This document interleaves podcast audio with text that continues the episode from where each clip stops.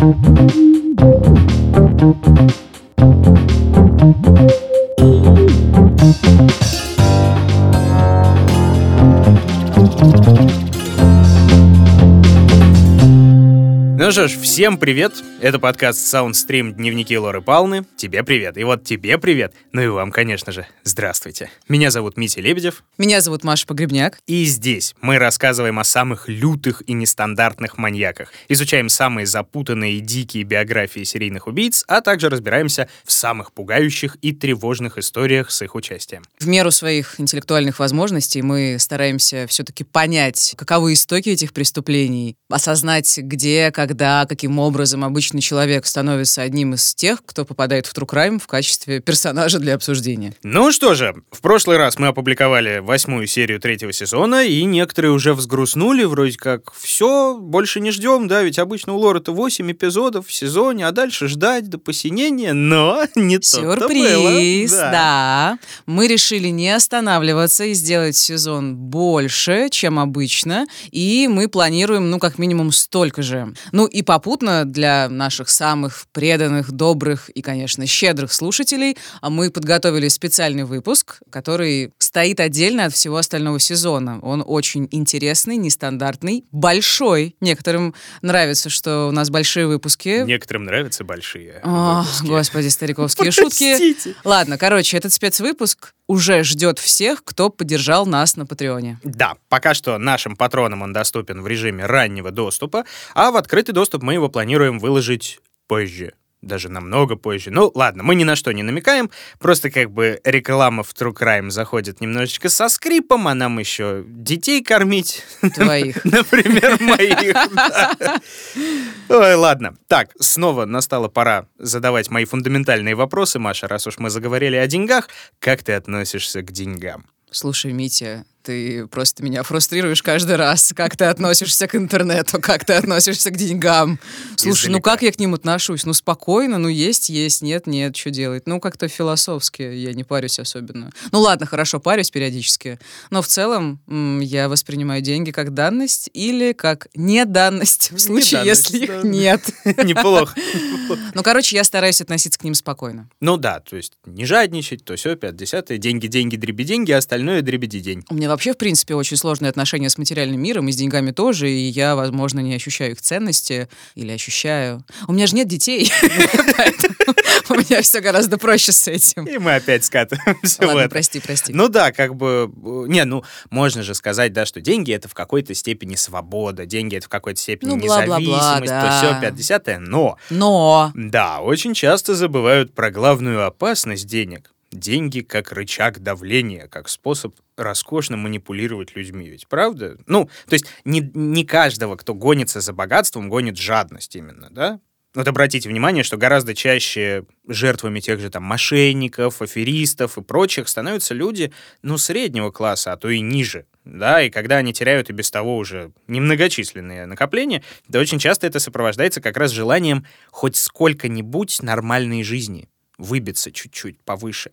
Но Общество давит, общество давит. И капитализм, давит, мне кажется, да? так устроен, в общем-то, на манипулировании нами да. относительно денег. Но бесплатный сыр, да, обычно остается только в мышеловках, и как раз о такого рода ловушке наш сегодняшний выпуск.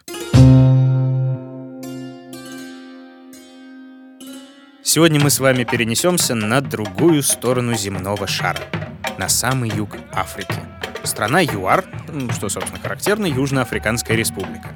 Город Йоханнесбург. Самый богатый город на всем континенте.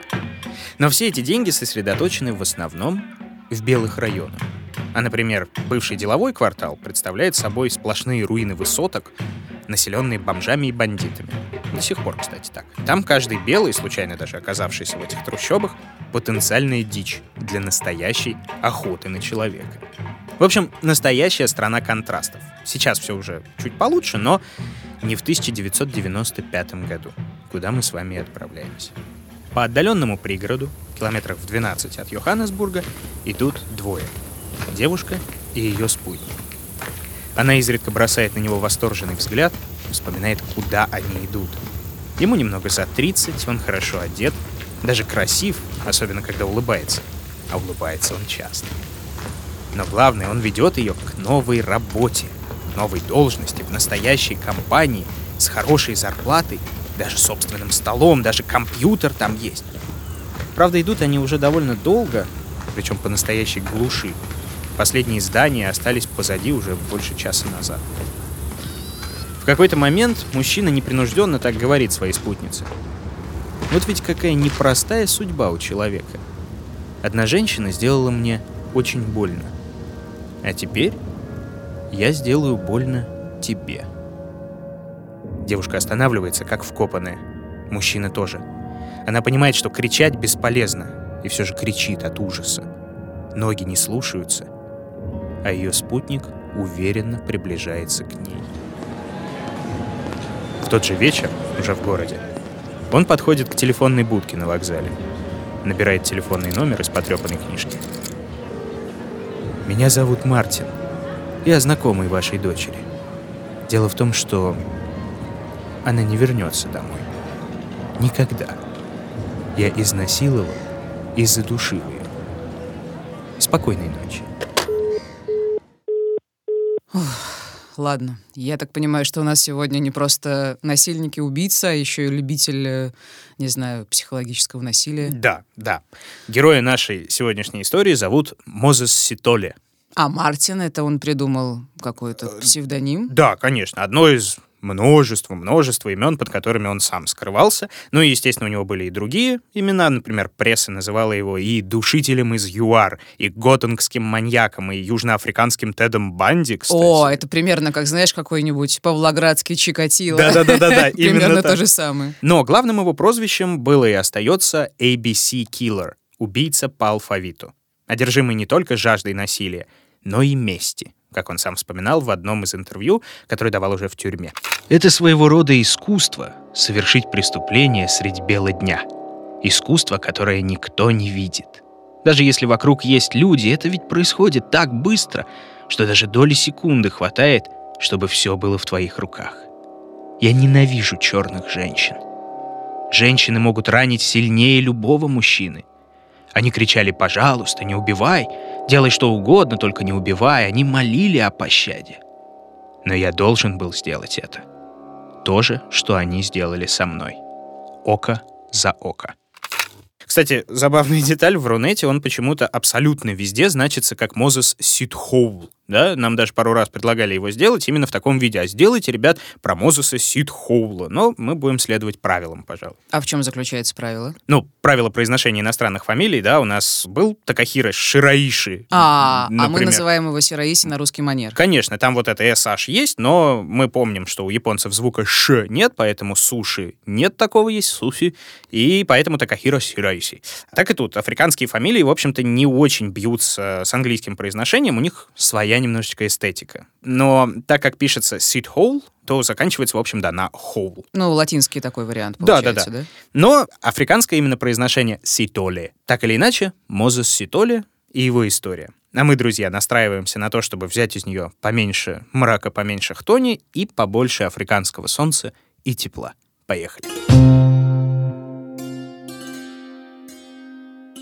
Началась эта история в 1964 году в местечке под названием Васлорус, недалеко от Боксбурга. Это какая-то Скороговорка. Боксбург, Бранденбург. В местечке Васлорус недалеко от Боксбурга. Слушай, ну, а что за местечко Васлорус? Ты ну, так сказал, как будто все знают, где этот Васлорус. Ну, короче, друзья, да, можете потихонечку расслабиться. Имен и мест будет много, но география очень несложная. На большинство названий можно забить, если честно. Суть в том, что это происходит в регионе Готунг. Это самый маленький и самый продвинутый регион ЮАР. Там же, собственно, где находится Йоханнесбург, прям в сердце Готинга. Так вот, место рождения нашего героя — традиционный район обитания черного населения. Бедность и криминал, но люди продолжают жить. Как-то так. Опять чувствую себя тупой, но такое часто происходит, в общем-то, когда мы с тобой записываем подкаст. Скажи, ну, пожалуйста, я вообще-то думала, что, ну, в целом Африка — это традиционный район обитания черного населения, а ты сказал, ну, то есть там, получается, есть и белые, и черные. Ну, ну да, это же ЮАР, потому что. И сейчас мы говорим о времени, когда происходит расцвет эпохи апартеида. А, не то чтобы я сказала «а», потому что я знаю про апартеид, но я делаю вид, что я... Ну, хорошо, окей, ладно. Ну, если вдруг кто не знает, знает, я, кстати, и сам очень немного знал об этом до недавних пор, но это политика расовой сегрегации, которая проводилась на территории современной ЮАР почти 50 лет, как-то так. По законам апартеида города, регионы разделялись на отдельные земли. Одни только для белых, другие только для черных. Некоторые были смешанные, но от этого никому лучше не было. Ну и вот эти же законы, в принципе, и определили судьбу нашего героя во многом. Так вот, семейство Ситоли жило рядом с предприятием, которое обеспечивало своих рабочих дешевым, отвратным, но все-таки каким-никаким жильем. И вот в 1964 году у них появляется уже который по счету, если честно, ребенок, которого называют Мозес. Ну, в честь Моисея по старой негритянской традиции. Вот это «Go down, Moses, way down...» Простите, да. О, Господи, Обожаю Армстронга. Как, как у тебя хорошо получилось. Я слегка э, да, выпала. Да, да, простите. Ладно. А, значит, э, семья жила бедно, но вроде как кое-как они справлялись. К сожалению, происходит несчастье. Когда Мозесу исполняется 5 лет, умирает отец семейства. И так как жилье полагается только сотрудникам фабрики, а сотрудника фабрики в этом доме больше нет, он умер, то дом у семьи Ситоли отнимают. Мать остается одна, практически без средств к существованию, и вдобавок с охапкой детей на руках. Ну, понимая, что она не вытянет, женщина решает сдать их в приют. Я сейчас вспоминаю некоторые истории из наших прошлых выпусков. Ну, такое ощущение, что достаточно часто дети, которые попадают в приют при живых родителях, ну, как бы становятся героями нашего подкаста. Ну да, в общем, такая частая деталь. Но да, казалось бы, рецепт простой, не надо так, но ладно, мы о другом. Там данные немного разнятся. Где-то, например, сказано, что мать их просто сдала в приют, а где-то говорится, что отвела или отнесла тех, кто не мог ходить, в полицейский участок. И всем строго-настрого сказала не говорить, кто их мать. Видимо, чтобы их отправили в приют, а не назад. Кошмар. Слушай, а сколько было детей? Неужели она действительно не могла их прокормить? Вообще никакой другой не было альтернативы? Как я понял, семеро. Ого. Ну, то ли шестеро, то ли семеро. Вот так вот. Жесть. Так что, ну, понятное дело, что там есть еще сведения, что она страдала алкоголизмом, она была неоправданно жестокой, такой абьюзивной матерью, но еще я встречал, кстати, такую немножко романтизированную формулировку, что в своих детях она видела их безвременно почившего отца, и видеть их ей было физически тяжело.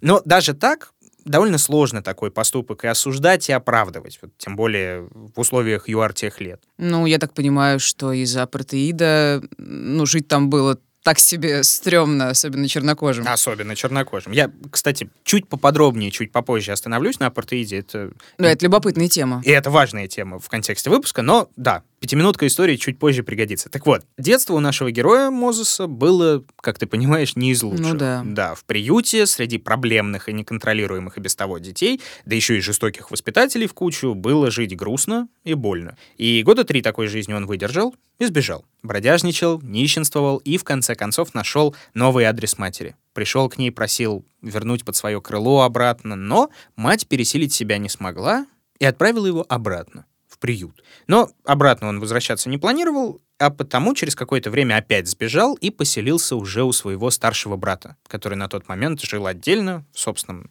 небольшом таком себе доме.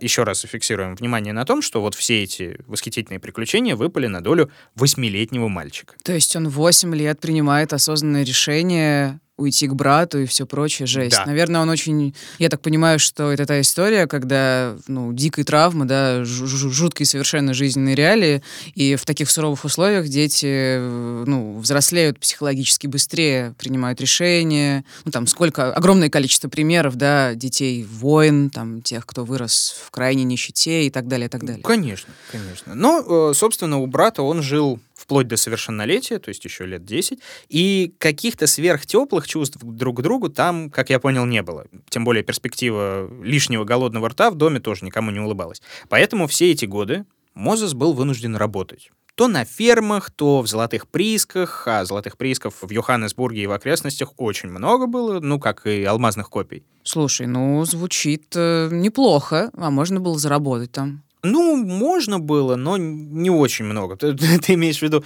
разжиться самородком? Ну, не то чтобы разжиться самородком, но... Ну, нет, наверное, все-таки, да, я не права. Это, скорее всего, такая адская арабская работа, а, как Да. правило, в общем-то, алмазы и золото получают совершенно другие люди. Преимущественно белые причем, да. Ну это да. вот, да, знаешь, как с мошенниками и банками вот эта гонка вооружений, да, одни придумывают новые способы что-то украсть, а другие не менее действенные способы пресечь все это дело на корню. И там по рассказам о временах той же золотой лихорадки в Штатах, да, можно сказать, там такая же гонка вооружений была и в старательстве, да, всегда шахтеры хотят что-нибудь вынести, и всегда большой брат, который следит за шахтерами, знает, как у них все это отобрать. Подожди, а что за слово такое? Старательство. Да. Э, Старательство, это, по-моему, так э, называется. Да, я даже не знала. Старатели те, которые вот добывают А, насколько я помню. То есть есть шахтеры, которые прям в шахтах, а старатели это те, которые именно ценные ископаемые, за золотом, за алмазами, за всеми такими делами. Кстати, э, любопытная история, что вот вся эта гонка вооружения, она оставила след и в моде наших дней. Вот, например, ты, Маша, в джинсах, я в джинсах, и наверняка все, кто ходит в джинсах, замечают, что вот у правого кармашка есть маленький кармашек совсем. да. Вот. Это было специальным изобретением, как говорят по одной из версий, по крайней мере, что туда можно было незаметно положить маленький самородок и вынести его из шахты. Да ты что? Да. Ничего себе. Схему- Продумано. Схему очень быстро раскрыли, но такая вот история осталась. Сейчас я, как курильщик, могу сказать, туда очень удобно класть зажигалку. Но не суть. Да, соответственно, конфликт старателей с э, руководством шахт. И в ЮАР как ты понимаешь, с правами человека, тем более черного человека, было всегда все не очень, так что при досмотрах под конец смены там тоже особенно не церемонились. Так что да, по выходу, как ты говоришь, работа получалась тяжелая, зато малооплачиваемая. Я просто сейчас пытаюсь составить какой-то портрет этого Мозеса. Наверное, он должен был ожесточиться. То есть сначала очень тяжелое детство, мать дает в приют, э, голод, нищета, и теперь вот эта совершенно адская работа, которая практически не оплачивается. Ну вот ты знаешь, с одной стороны, да, все предпосылки к этому. Ну да. Но с другой, по крайней мере, с виду, он от этого не страдал. Причем, напротив, в нем отмечали очень интересные даже качества. Например, Мозес охотно помогал местным детям. Он за версту чуял, что у какого-то пацана проблемы дома, что он сбежал, например. Он с ними говорил, с такими беглецами, убеждал в том, что нет места лучше дома, и возвращал домой частенько родителям. Да ты что? Да. Это, наверное, вот как раз из-за того, что он сам в такой ситуации оказался, да? Да-да-да, помочь, чтобы здорово. не было такой же судьбы, Мгм. как у них. Ну, скорее всего, так. Плюс он э, занимался боксом активно. Ну, наверное, все-таки жестокая уличная жизнь тоже способствовала этому делу. Ну и еще он был крайне общительным, улыбчивым, обаятельным юношей. Я таким, знаешь, дамским угодником. М-м. И я полагаю, что у него было все хорошо с личной жизнью в таком случае. М, увы, к сожалению, да. Но очень немного известно о том, э, с кем он там встречался до 23 лет, но в 23 года, известно это в 87 году, он впервые насилует женщину. Заманивает в безлюдное место, связывает и угрожает убить, если она расскажет хоть кому-то, особенно полиции, понятное дело. А затем оставляет связанной. И, уходя, накрывает ей лицо ее же платком. Вот такая деталь станет одной из главных черт его модус операнди в дальнейшем, как вспоминала профайлер Микки Писториус, занимавшаяся его делом. У всех серийных убийц есть фантазия, которая и определяет все, что они делают. Проблема в том, что реальность никогда не может быть настолько же идеальной, как их фантазия. Так что они снова и снова идут на убийство, чтобы добиться идеала. Интересная мысль. Слушай, ты говоришь, что он прикрывал лицо жертвы платком. Это вот помнишь, мы это обсуждали в прошлом выпуске, вот эта Ирина Гайдамачук, которая Да-да-да. убивала старушек, она прикрывала их обычно подушками, еще чем-то. Ну, насколько я понимаю, некоторые там психологи видят в этом какое-то раскаяние или, я не знаю, еще что, чувство вины, возможно. Вот как ты думаешь, с чем это было связано в его случае? Ну вот в первых инцидентах это возможно, может даже там какое-то подсознательное чувство. Но потом все поменяется. Там есть другое объяснение немножко, почему он так делал. Пока продолжаем. Спустя год после первого преступления Ситоли завязывает отношения с девушкой 17 лет Сибонгеле Нкоси. Причем заведомо деструктивные отношения, он ее бьет, всячески абьюзит и попутно нападает на еще одну женщину. Но вот куда более тоскливый инцидент произошел чуточку позже. В октябре 88-го он также выманивает в безлюдное место младшую сестру своей девушки, 15-летнюю Линдиуэ. Ее он не просто изнасиловал, а уже придушил. до потери сознания. Она осталась жива, но тем не менее. После этого, осознав, что за этим может последовать в теории, он покинул дом и на время затаился. Ну, а в полицию кто-то заявил хотя бы... Боюсь, что нет. Почему? Потому что прав у чернокожего населения тогда было заведомо меньше. Понятно. Ну и вот эти их между собойные склоки мало кого вообще интересовали. Понятно. Да, Апартеид, грустно. к Мгм. сожалению. Ну да, и уже несколько месяцев спустя, в феврале 89-го, Ситоли идет на очередное нападение. На этот раз его жертвой становится Буисва Суакамиса. И здесь Мозес не ограничивается одним насилием. С собой он прихватил пангу, это такой африканский нож-меч, знаешь, вот типа мачете, что-то такое. Мгм. И угрожал убить ее, если она, опять же, хоть кому-то расскажет об этом случае. Ну и, наверное, я не удивлюсь, если она не рассказала никому об этом случае. А вот тут любопытная штука, потому что эта история как раз станет поворотной во всей Да. его биографии. Поначалу, да, она никому не рассказала. Но пару месяцев спустя девушка вновь увидела Ситоли рядом с магазином, где работала, и все-таки решилась позвонить в полицию. О, круто. Да, но все-таки не очень, потому что офицеры приехали, пообещали разобраться и даже согласились отвезти Ситоли в участок для дознания. А что изнасилованная девушка, она же вроде как свидетель. Ну а что, пусть тоже поедет свидетелем. Правда, машина одна, ну, слушайте, ну, что, еще один патруль вызывает для них. Ну, Пусть рядышком поедут вместе на заднем сиденье. Блин. Вместе. Господи боже. Жертва и ее насильник едут. То есть они, не доказав, да, что он ее изнасиловал, решили, что она просто пока свидетельница, и поэтому, ну, посиди рядом с ним. Ну, это Да. жесть, конечно, просто, да. Полный слов. ужас. Ну и, разумеется, там дорога до полицейского участка для несчастной этой Суакамисы заняла вечность. Он сидел рядом, он смотрел ей в глаза, держал за руку очень крепко и яростно шептал, что он с ней сделает, когда их никто не увидит. Блин, кошмар. Да. Слушай, я вообще боюсь спрашивать, но, судя по всему, наверное, его отпустили. Нет, тут, слава богу, все обошлось. Э, По крайней мере, для девушки и для многих. За изнасилование все-таки Ситоли осудили и дали 6 лет тюрьмы. Итак, в 89 году он впервые попал за решетку. И тюрьма, как это не прискорбно, многие так говорят, и он сам так говорил, как раз тюрьма и сделала из нашего сегодняшнего героя не просто насильника, а убийцу.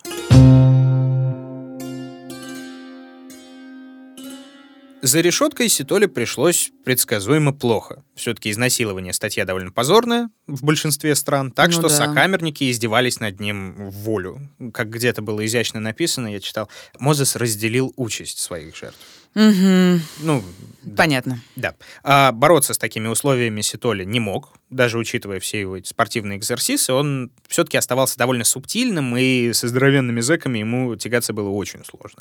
И он решил приспособиться. Вел себя максимально тихо, шел на любую работу, чтобы держаться подальше от других, от сокамерников, и, в общем, стал таким идеальным заключенным особенно для руководства тюрьмы.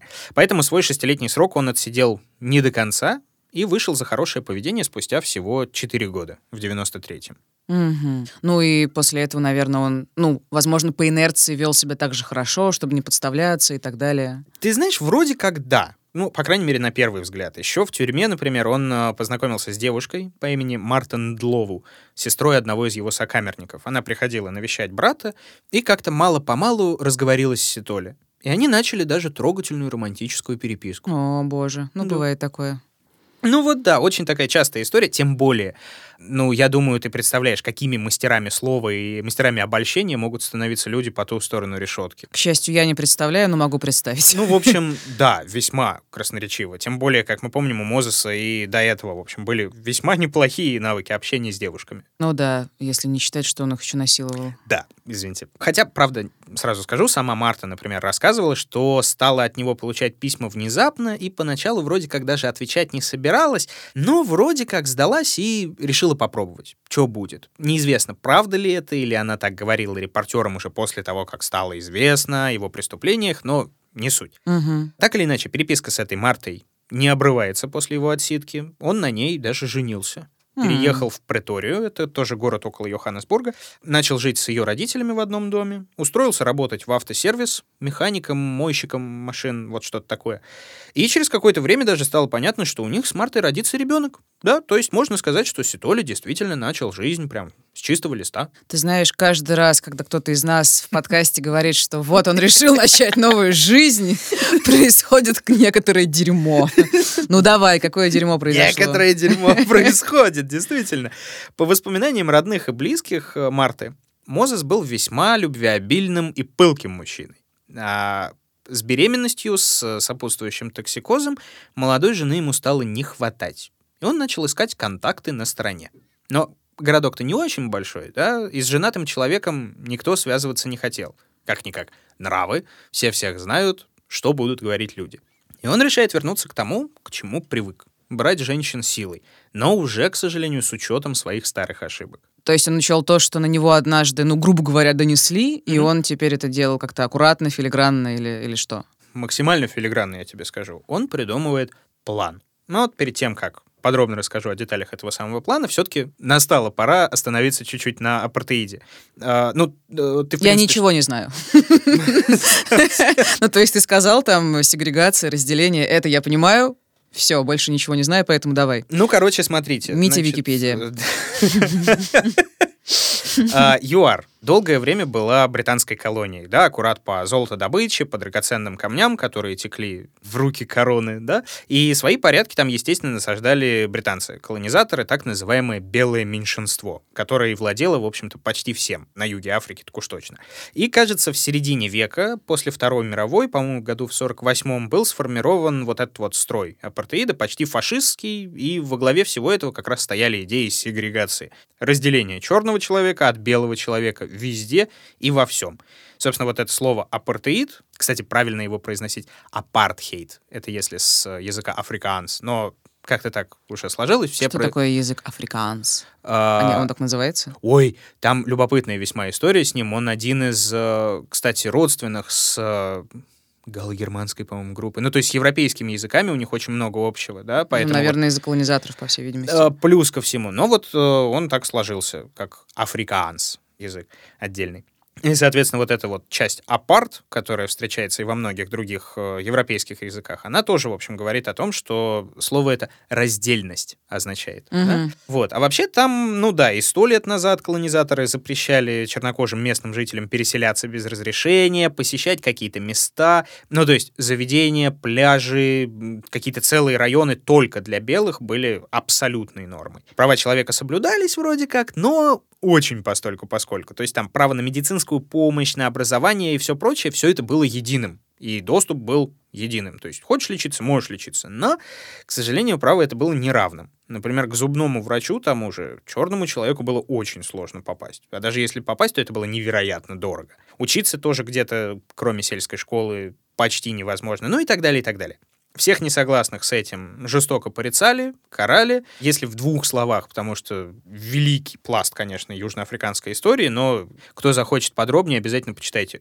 Крайне интересно. Если в двух словах, местные вели ожесточенную борьбу с режимом за свои права, сопротивление возглавлял великий Нельсон Мандела, который успел отсидеть, кстати, положенный срок за общественное возмущение, беспорядки, репрессии, риск гражданской войны, потом санкции, осуждение от международного сообщества подъехало, и в результате в 94-м аккурат году 45-летняя эпоха апартеида пала. Я что-то начинаю вспоминать. Кажется, Манделу после этого избрали президентом, собственно. Да, конечно. Боже, я не безнадежная, что ну, видишь, все хорошо. Ну и тогда же, да, началась вот эта всеобщая государственная политика по возвращению прав. Ну, то есть раньше, если все были равны только на бумаге, теперь каждому открыта любая дорога, и в связи с этим многие молодые люди стали переезжать из своих городов и деревень поближе к центру, где можно было найти и нормальную учебу, и нормальную работу. Правда, Разброты шатания, которые бывают при любой смене режима, к сожалению, никто не отменял. И большинство ищущих столкнулись с тем, что право на работу вроде как есть, а вот возможности никакой нет. И в связи с этим Йоханнесбург и прилегающий регион Готинг целиком наводнился безработными, которые были в почти что отчаянном положении, в том числе и девушками. Вспоминаю то, что ты рассказывал в начале про обещание работы. Видимо, да. это были его жертвы, да? К сожалению, да. Вот, как я уже рассказывал, он сформировал план, причем он его придерживался с самого первого убийства на протяжении всей своей деятельности. Он накопил на приличный костюм, и ходил в нем со сложенной газетой, знаешь, под мышкой по улицам. Mm-hmm. Выискивал... Серьезный человек. Да, да, да, такие вот, вот царь во дворца. выискивал чернокожих девушек, ну, там, лет 20 плюс-минус, опрятных, хорошо выглядящих, заговаривал с ними на тему работы и в какой-то момент вот прям, знаешь, загорался. О, вот, вот, именно такой, как вы, и не хватает моей классной компании. Вот вас-то я и искал. Подожди, какой компании? Он же вышел из тюрьмы, и я чего-то забыл. Где он работал? В автосервисе он А, работал. в автосервисе. Ну, то есть он просто врал, что у него некая компания, бла-бла-бла, он начинающий бизнесмен, Конечно. инвестор, у него миллиарды и Мгм. так Тем далее. более, кстати, он даже мойщиком перестал работать после этого, механиком. То есть он ушел с работы, и каждый день, когда выходил на поиск новой жертвы, все были уверены, что он ищет работу. А он, да. А можно вопрос? Я поняла, что я не спросила. Он был чернокожий. Конечно, да, извините, пожалуйста. Я просто вот все это время, ну, как бы не понимала. Ну, то есть ты говоришь, что там для чернокожих все плохо и так далее, и так далее. И я, ну, ты не озвучила это, что он был чернокожий. Черт возьми, я сам об этом не подумал. Да, друзья. Ну, или в контексте, возможно, это было понятно, и это понятно всем, кроме меня, но спасибо за уточнение. Короче, он чернокожий. Мозес Ситоли, да, э, немножко чернокожий. Почему немножко, Митя? По-моему, нельзя говорить слово негр, поэтому да. Но хотя это нормальное слово, вот э, для той эпохи так уж точно. Ну, и для русского языка это, И для русского языка нормальное это слово. Но нормальное мы можем слово. говорить чернокожий. Но мы можем говорить чернокожий, да. Или афроамериканец. Нет, афроамериканец как раз не получится, потому что он не американец, он африканец. А, ну Там хорошо. Он чернокожий африканец. Чернокожий Все, африканец. отлично, выяснили. Всё, Мне стало спокойней, да. Да, так вот, э, компания, его компания, у него была роскошная компания в его плане. Он ее выдумал, понятное дело, но выдумал, надо сказать, красиво. Это был благотворительный фонд Яха. Youth Against Human Abuse. Молодежь против насилия над человечеством. Слушай, ну он просто какой-то концептуальный ублюдок. Ну, и есть такое. знаю, как сказать. Ирония, Да, бессердечная ты стерва. Так вот, девушкам он предлагал как раз непыльную работу клерком именно вот в этом своем фонде. Устроить можем прямо сегодня. Ехать тут всего ничего, тут как бы на поезде, и потом пешком дойдем. Пешком они шли по безлюдным местам, как я уже рассказывал, где Ситоли в итоге и расправлялся с несчастными девушками. Началось это все как раз в середине 94 года. Первой жертвой стала 18-летняя Мария Монама. По воспоминаниям самого Ситоли, уже на пустыре он сказал вот эти вот свои заветные слова, да, одна девушка сделала мне больно, теперь я сделаю больно тебе, сейчас я тебя изнасилую и убью. И даже говорил, мол, если сможешь меня одолеть, то уйдешь, живой и невредимый. Слушай, мы, по-моему, писали, ты писал для наших соцсетей про типы убийц. Я вспоминаю, что такой есть тип э, тиранического убийцы, Да. который хочет ощутить свое превосходство, управлять, манипулировать. Ну, в общем, он, видимо, такого плана. Да-да-да, именно вот тиран. Классический такой. Он насилует Марию, душит ее своими руками, затем прикрывает лицо ее же одеждой. А на теле, внимание, оставляет три послания. С ошибками, но оставляет. Три послания такого содержания. Она, сука, пожалуйста, я не сражаюсь с вами. Мы должны продолжать, пока вы не поймете. Странно. И что он имел в виду? Вот не очень понятно, тем более попервой такой странный набор слов просто. Но уже позже профайлеры и криминалисты во время расследования и после ареста сделают вывод, что убийца адресовал как раз эти послания правоохранителям. Как бы в отместку за то, что его посадили и испортили ему жизнь. Почему, интересно, он употребил слово «пожалуйста»? «Пожалуйста, я не сражаюсь с вами». We don't Пожалуйста. fighting with you, please. Я тоже не понял. Ну, Ну, в странно, общем, да. Без запятых, без всего, с ошибками, я, опять же, повторюсь. Слушай, я вот сейчас тоже пытаюсь понять. Девушка, которая сделала ему больно, я почему-то сначала, разумеется, как обычно, по привычке думаю там про мать, про его детство травматичное, но, наверное, это все-таки была та, которая донесла на него, из-за которой он попал в тюрьму. Да, Да. Это как раз была она, Свакамиса. И, судя по всему, кстати, то, о чем мы говорили до этого, зачем он прикрывал лица, во время каждого убийства Ситоле представлял на месте жертвы именно ее, доносчицу А. Суакамису. И поэтому он прикрывал, чтобы, ну, типа, Да. фантазировать. Слушай, а сколько он убил примерно девушек? Доказанных случаев 38, но предположительно 76. Тела убитых девушек начали находить пару месяцев спустя. В основном в районе города Кливленда и недалеко от Притории, где он, собственно, и жил. А чтобы не путать опять никого в географии, все относительно близко друг от друга. Ну и почерк был налицо. Один и тот же типаж жертв — это молодые, красивые, чернокожие девушки, а, задушенные, причем задушенные не руками, а поясами их, ремешками сумочек, собственным бельем, кстати. Лицо прикрыто собственной одеждой, которая по краям еще придавлена камнями, чтобы ветром не унесло из серии. А вот эти странные послания он оставлял, наверное, или нет? А, нет, а, нет. Послание, кстати, он оставил только на первой своей жертве, больше не делал так.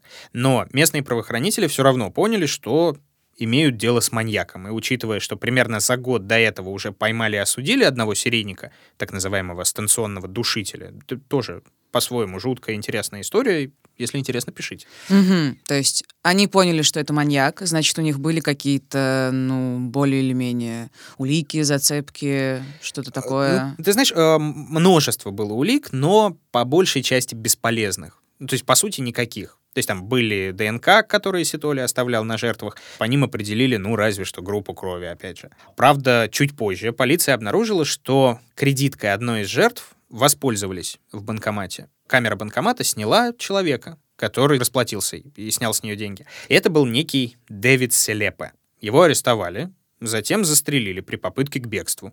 И, в общем, ничего толком от него добиться не удалось, но хлопнули по рукам и дело закрыли. Mm, ну и Ситоли, наверное, продолжал убивать, потому что он был вне подозрений. Да, но там, смотри, сложилась такая ситуация у него в жизни. В декабре 94-го у Мозеса и Марты родилась дочь.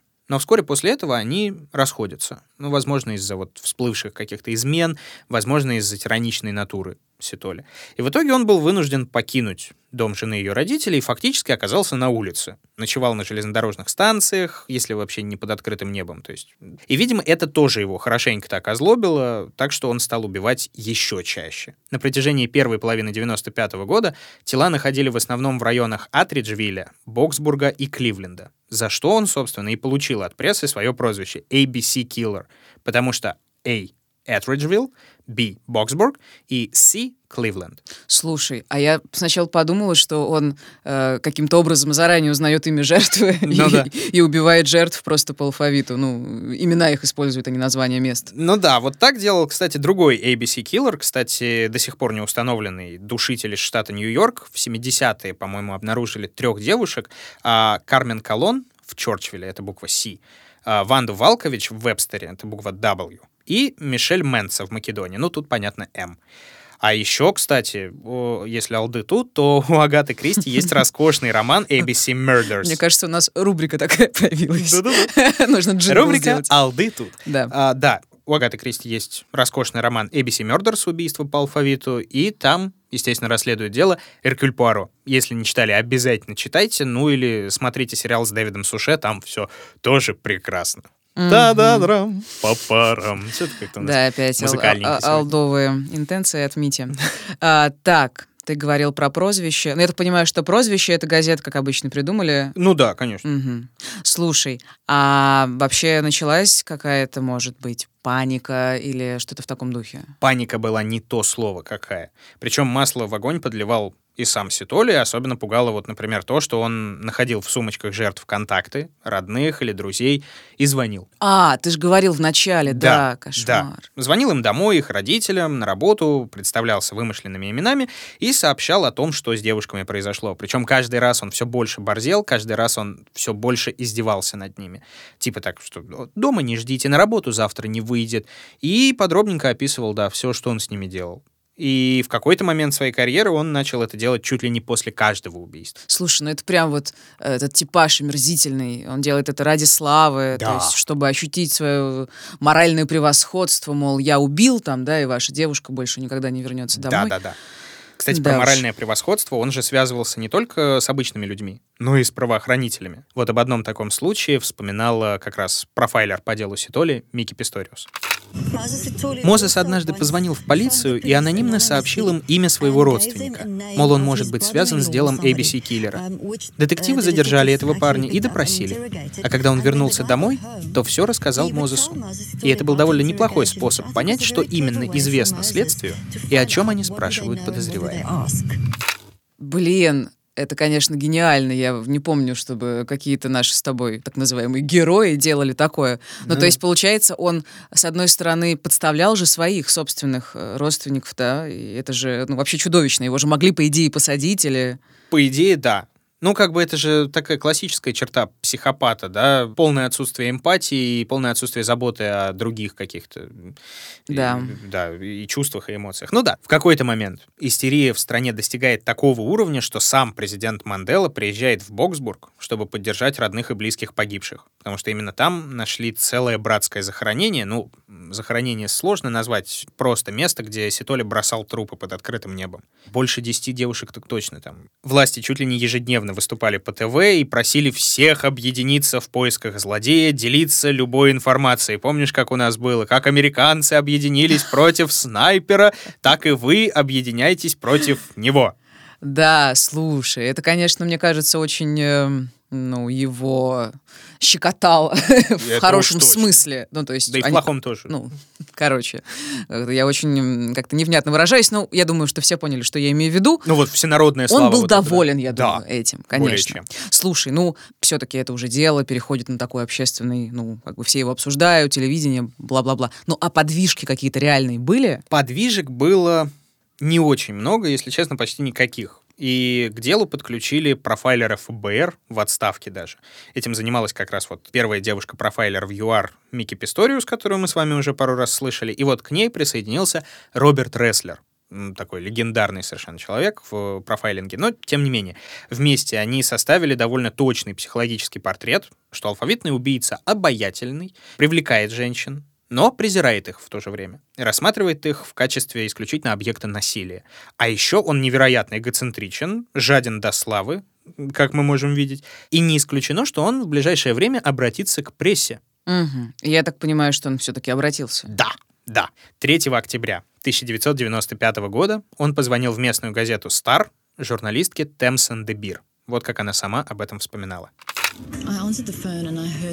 Я взяла трубку и услышала. Я тот человек, которого все так разыскивают. И у меня в голове как будто колокола зазвонили. Быстрее, печатай все, что он говорит, и говори с ним сама. Он звонил из телефонной будки, и слово за слово мы выстраивали доверительные отношения. Он говорил хорошо, был даже обаятелен, говорил с акцентом, видимо, английский для него был не родным языком, но даже так он был обаятелен. Он не хотел, чтобы полиция его поймала. Напротив, он звонил мне как раз, чтобы чтобы перехитрить их. Описывал, как некоторые жертвы сдавались сразу, а некоторые, наоборот, боролись с ним. Думаю, для него это был момент азарта. Как они отреагируют? Ответят ли? Помню, он сказал, некоторые были сильными, как мужчины, и пришлось драться по-настоящему. Думаю, что после этого тираж газеты «Стар», по всей видимости, увеличился и взлетел. взлетел. Ну и вот в очередной раз мы видим, что, да, как бы он э, самоутверждается за счет слабых девушек, что он заведомо сильнее. Он, кстати, в разговоре вспоминал как раз одну из жертв, которая была каратисткой и описывал, что их борьба длилась чуть ли не несколько часов, но в конечном итоге, к сожалению, он с ней справился. Да уж. Слушай, а в интервью было, была фраза, что они выстраивали, ну вот эта журналистка Стар, да, и Мозес, они выстраивали доверительные отношения, то есть, mm-hmm. видимо, он звонил ей не один раз? Да, да, он звонил ей несколько раз. Ого. Э, в течение трех дней подряд. Представлялся он Джозефом Магуэной и рассказывал самые разные вещи. Вот, например, в какой-то момент Темсен Дебир спросила у него, «А вдруг ты подражатель?» Слушай, вдруг ты никакой не убийца, чем ты можешь подтвердить свою личность? На что Ситоли дал ей довольно точные координаты, где искать одну из давно пропавших девушек. Действительно, полиция после этого прошла по координатам и увидела тело, причем тело было еще закрыто листом железа. То есть после этого они как раз поняли, да, это именно он, это именно ABC Killer звонит. Ну и попутно он, естественно, рассказывал о своей мести за несправедливое заключение. Несправедливое. Очень, mm-hmm. да. Ну так он считал, вот видишь, да. Взял в то же время ответственность за 76 убийств, в то время как количество обнаруженных тел там даже и половины этой цифры не, не достигало.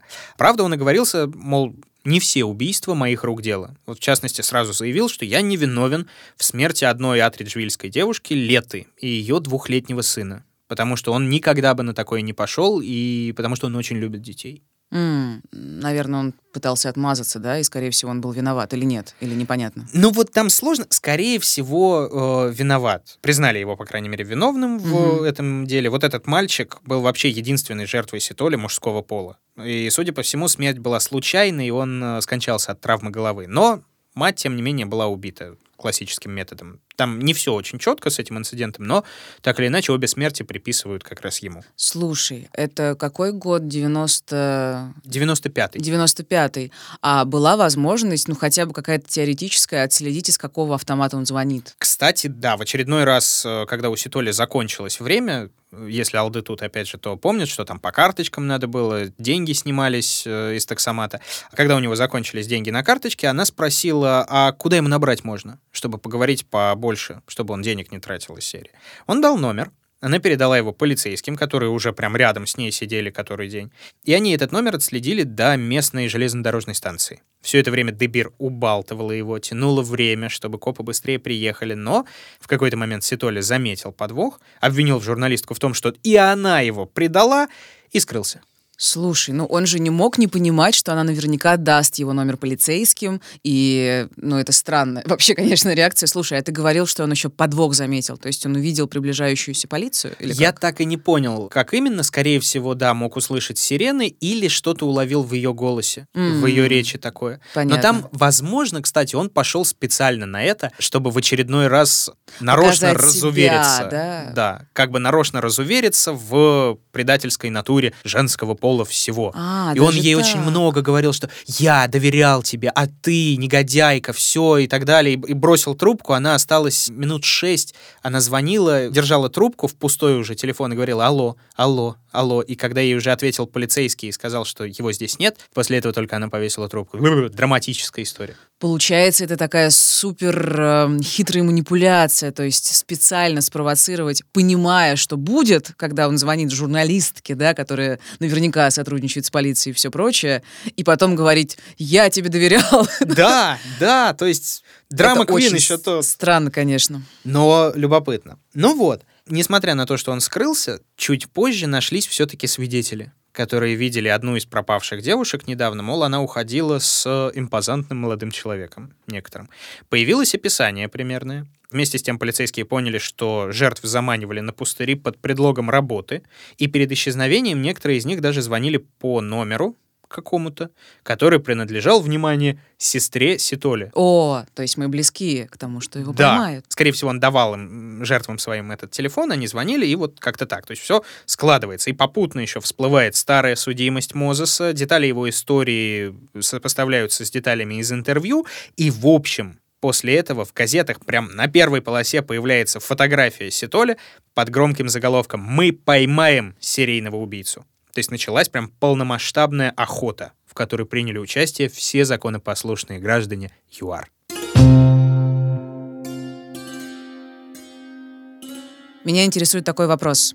Всегда, когда я читаю о подобных случаях, когда объявляется вот такая полномасштабная охота, все знают о Ситоле, появляется его описание, об этом говорят по телевидению, резонанс, есть всегда, наверное, риск, что он может сбежать или изменить внешность, ну, как минимум, там, скрываться начать или жить и орудовать в нетипичных для себя местах. Насколько это было действительно оправдано, вот такую полномасштабную операцию объявлять? Вот ты знаешь, я не очень уверен, на что именно они рассчитывали. Ну, именно вот в плане того, какой эффект это произведет на самого убийцу. Но Скорее всего, ход был довольно грамотный, потому что, во-первых, это в очередной раз расчешет эго маньяка, да, и, во-вторых, это может спровоцировать его на необдуманные поступки. М. Что, собственно, и случилось. Увидев свою симпатичную мордашку на передовицах, Ситоли не придумал ничего лучше, как обзавестись стволом, пожалуй. Дайте-ка я для самозащиты найду себе пушку. Неожиданно. Да, позвонил своему Шурину, Шурин это муж сестры на всякий случай, и попросил раздобыть пистолет. Вроде как у него был какой-то там выход на черный рынок, э, контакты в преступном мире Йоханнесбурга, хотя на самом деле как бы в ЮАР до сих пор не очень сложно получить оружие нелегально. А, но так или иначе, договорились они встретиться на фабрике, где этот Шурин работал. Так, Шурин. Шурин, наверное, знал, да, кто это вообще такой. Ну да, И? И что он сделал? он сориентировался, и он позвонил в полицию. Боже мой, слава богу. Да. Подожди, а такой вопрос, я все-таки не понимаю. А они с этим Шурином раньше общались? Судя по всему, да. И Шурин, по идее, до этого знал, что Ситоли — это самый разыскиваемый человек в ЮАР. Нет, нет, Нет, скорее он не всего, он знал. узнал из газет. А, то есть, все. получается, вот в этот момент, когда все начали печатать его лицо, да, очень странно повел себя Ситоли. Я думаю, он надеялся все-таки, что Шурин газет не читает, и он по добрососедски, по-семейному захочет хочет ему помочь. Но не тут-то было. Слушай, вот на таких мелочах, да, Да. вот абсолютная дурацкая мелочь, он Всё подумал, что он всего лишь не увидел газету. Да. Фантастика. Ну и, короче, разумеется, на заводе устроили засаду, посадили офицера под прикрытием в образе нового охранника. И в назначенное время Ситоли приехал на КПП, спросил, а можно ли, собственно, встретиться с Шурином. Но тут, к сожалению, всю операцию чуть не запороли другие охранники. Они сказали, да, сейчас позовем, а, это, а пусть новенький кабанчиком метнется за этим Шуриным. Новенький, то есть полицейский под прикрытием, да? Он не хотел терять Ситоли из вида, поэтому начал как бы отказываться. Его убеждали. Ну ты сходи, ну что ты, мы сидим, ты быстро сейчас туда-обратно. Он ни в какую. Мозес подумал, что это как-то подозрительно и решил слинять. А, блин. Но офицер за ним. Мозес бежит. Офицер за ним. Непродолжительная погоня. Убийца в тупике. Подбегая, полицейский делает два предупредительных выстрела в воздух, приказывает «сдавайся», но дешево отдавать свою жизнь Ситолю не намерен. Он достает из-за пазухи топорик и нападает на полицейского. Успевает ранить офицера в руку. Тот в ответ открывает огонь на поражение. Еще два выстрела. И пули настигают Ситоля. В ногу и в живот.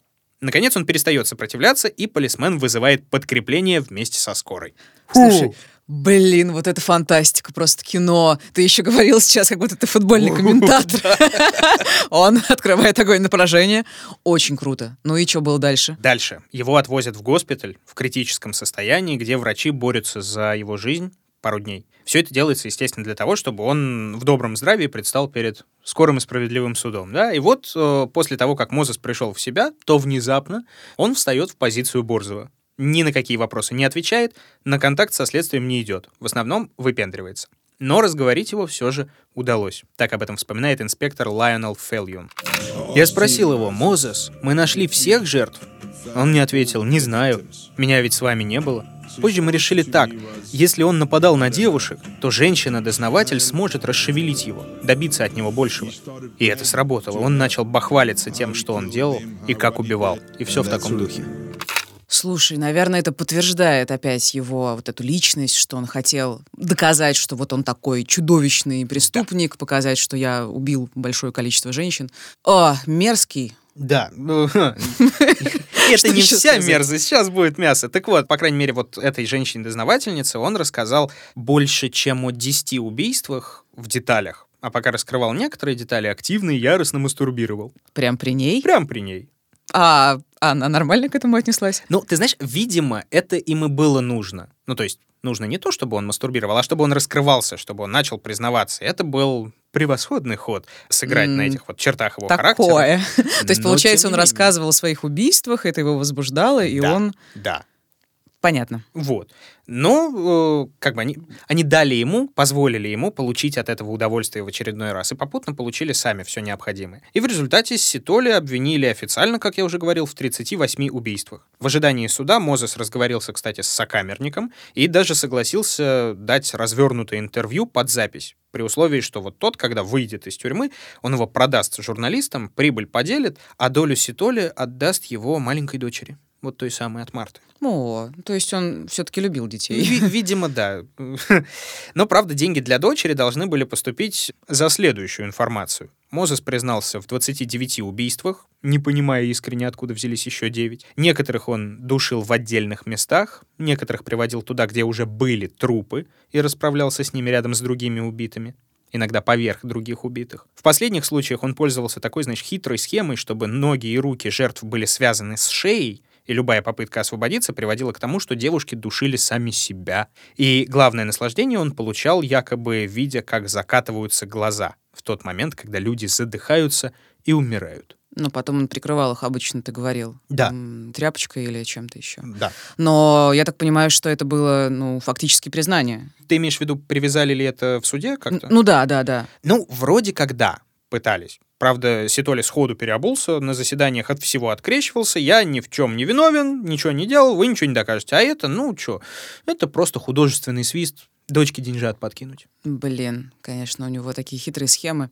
Но в итоге-то его приговорили, раз доказали там какое-то количество убийств. Да, При оглашении судья сразу сказал, что самым справедливым для него была бы высшая мера. Это даже не обсуждается, но, к сожалению, смертная казнь в ЮАР была отменена в том же 95 году, в котором его задержали. И если бы не это, Ситоли бы казнили, не задумываясь. Это слова судьи, не мои.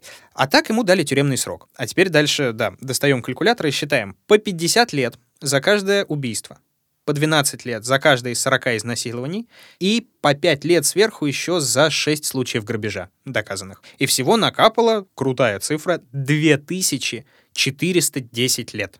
Причем еще интереснее, у него даже есть право на условно-досрочное освобождение – так, но получается, что раз такая гигантская цифра, он, скорее всего, не выйдет, потому что право на УДО наступит, наверное, типа через тысячу лет. В яблочко, да.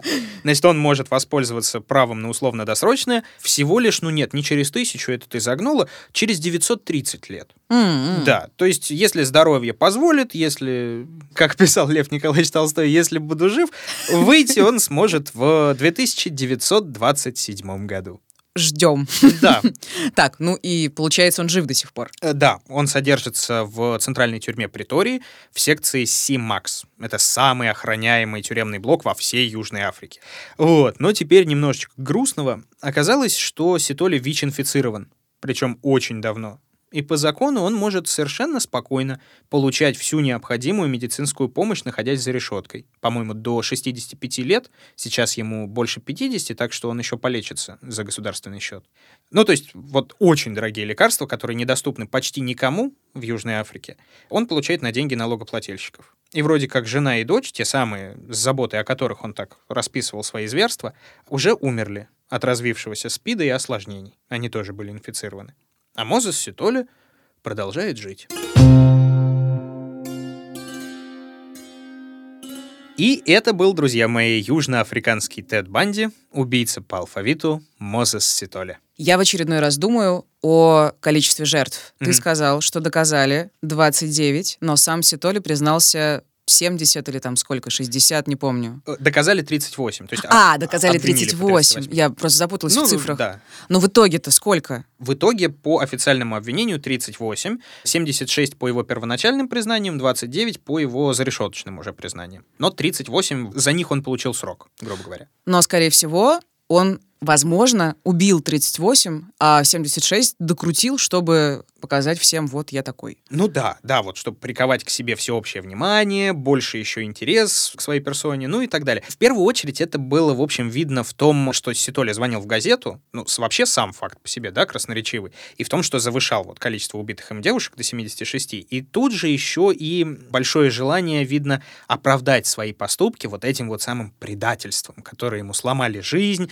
и полицейские сломали, и вот эта доносчица сломала. Девушка, которая Да-да-да. позвонила в полицию. Слушай, я уже по-моему, тебе говорила об этом, но ну, спрошу еще раз. Все-таки есть мнение, что он мстил и матери тоже, потому что фактически она обрекла его на в общем, все его главные страдания, ну, которые ну, выпали да. на его детство там, да, и на подростковый возраст. Вот э, читал я о том, что да, некоторые эксперты действительно связывают вроде как эти два фактора, но скорее всего, даже если и была такая связь, то такой триггер, он, скорее всего, ну, бессознательный, что ли. Потому что вот при допросах и в интервью он акцентировал свою боль и обиду именно на девушек в то время как про мать он практически ничего не говорил. Но еще про количество жертв. Как ты помнишь, была в истории преступления Ситоли деталь с другим подозреваемым. А, это который расплачивался чужой карточкой. Да-да-да. Я, правда, забыла, что с ним было. Что с ним было? Да, короче, вот Дэвид Селепе, которого задержали, вроде как повезли на место преступления для того, чтобы допросить его там еще на живой почве. Он решил сбежать, и его застрелили к сожалению. На самом деле там есть о чем рассказать, действительно. Дело в том, что кредитка, которой он воспользовался в банкомате, банкомат, который его сфотографировал, карточка принадлежала Аманде Тете, которая, в свою очередь, была любовницей Ситоли. Так, а, господи, я запуталась, а как получилось, что эта карточка у него оказалась?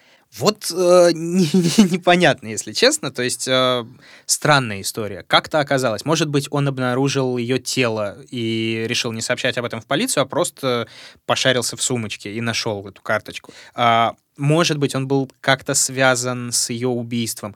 Непонятно, если честно. Но По идее, если бы следствие пошло вот дальше по ее личным связям этой Аманды, то они могли бы выйти на Ситоли еще в начале его преступного пути. Она чуть ли не второй его жертвой была. Да его собственная что? любовница. Но, как ты помнишь, да, вот как только погиб главный подозреваемый этот Селепы, расследование облегченно ушло на перерыв. Все, всем спасибо. Да, то есть, получается, обвинили этого чувака фактически, да, но он умер. Заочно, ну, не да. обвинили, заочно, да. Да уж. Но вот все-таки была действительно версия, что маньяков могло быть двое. Ну, с одной стороны, для того, чтобы как бы исключить ошибку следствия, все-таки человек погиб, все-таки застрелили человека, и, судя по всему, он ни в чем не повинен, и это не очень хорошо, да, для полиции. А с другой, чтобы связать некоторые случаи, немного не похожие друг на друга по деталям. Ну и, возможно, еще потому, что полицейским было просто сложно представить себе человека такой результативности, да, опять это ужасное слово. 38 жертв. Ну да. Ну, я так понимаю, что эта версия ни во что не вылилась в итоге. Да, да, Дэвид Селепа не был официально признан виновным ни в одном из убийств, хотя там изначально его связывали с шестью, по-моему, инцидентами, но не суть. Детали этого дела по понятным причинам не разглашают, не распространяются, вот как-то вот так. А под конец, Маша, я опять хочу вернуться к тому, с чего начал этот выпуск, к деньгам. Да, выходит ведь так, что именно деньги по сути своей, стали основной причиной гибели этих несчастных девушек, да? Если задуматься. А, Ни внешность Ситоли, ни его эти манеры роскошные, ни обаяние, ничего бы этого не имело такого вот разрушающего действия, как шанс новой работы и хорошей зарплаты. То есть такой призрачный и эфемерный шанс на хорошую жизнь, но все же шанс. Но это легко понять. Все-таки условия были не самые лучшие. Это, ну, как а-ля 90-е, грубо Ну да. говоря, да. И, ну, наивность людей. Я думаю, что очень много наивных людей, которые, в принципе, не подозревают, что такой обаятельный, прекрасный, разодетый человек с э,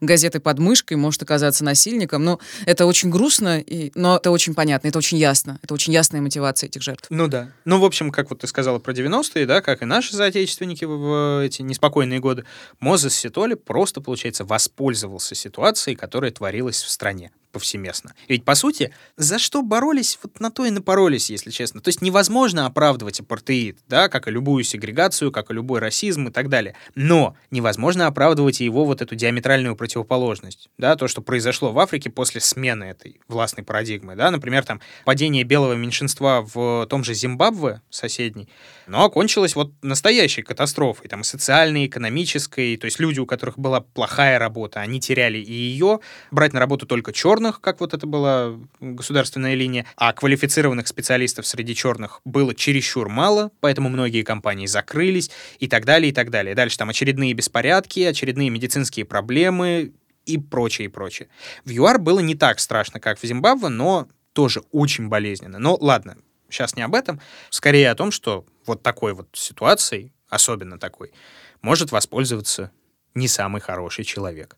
Ну, такой вот вывод. Ну, а мы напоминаем, что это был подкаст «Дневники Лоры Палны». Меня зовут Митя. Меня зовут Маша. Свежие выпуски и уже выпущенные эпизоды для повторного прослушивания ждут вас в мобильном приложении и на сайте SoundStream, в нашей официальной группе ВКонтакте, ну и везде, где вы слушаете подкасты. В Apple Podcasts, Google Podcasts, CastBox, на Яндекс.Музыке и на YouTube. Подписывайтесь на наш инстаграм, Лора Павловна 2020. Я люблю это каждый раз говорить. У меня нет инстаграма, но я почему-то всех прошу подписываться. Давайте, Ну, давайте. Это же наш инстаграм. Подписывайтесь и напоминаем, конечно же, что нас можно поддержать на Патреоне.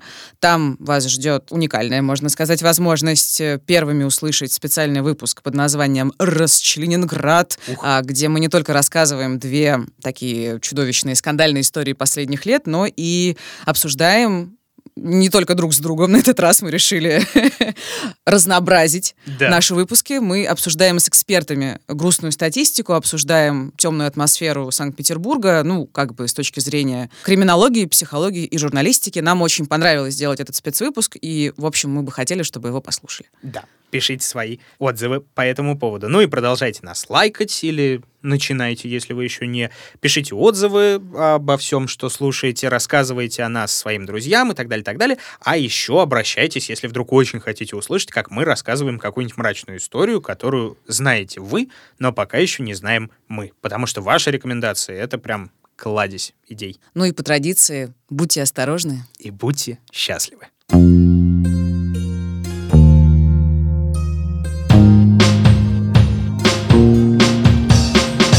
подкастом работали ведущие Мария Погребняк и Дмитрий Лебедев, звукорежиссер Евгений Дударь, продюсер Кристина Крыжановская. В подкасте использованы материалы из статей газет Sowetan и Star, а также фрагменты интервью из документального цикла «Биография».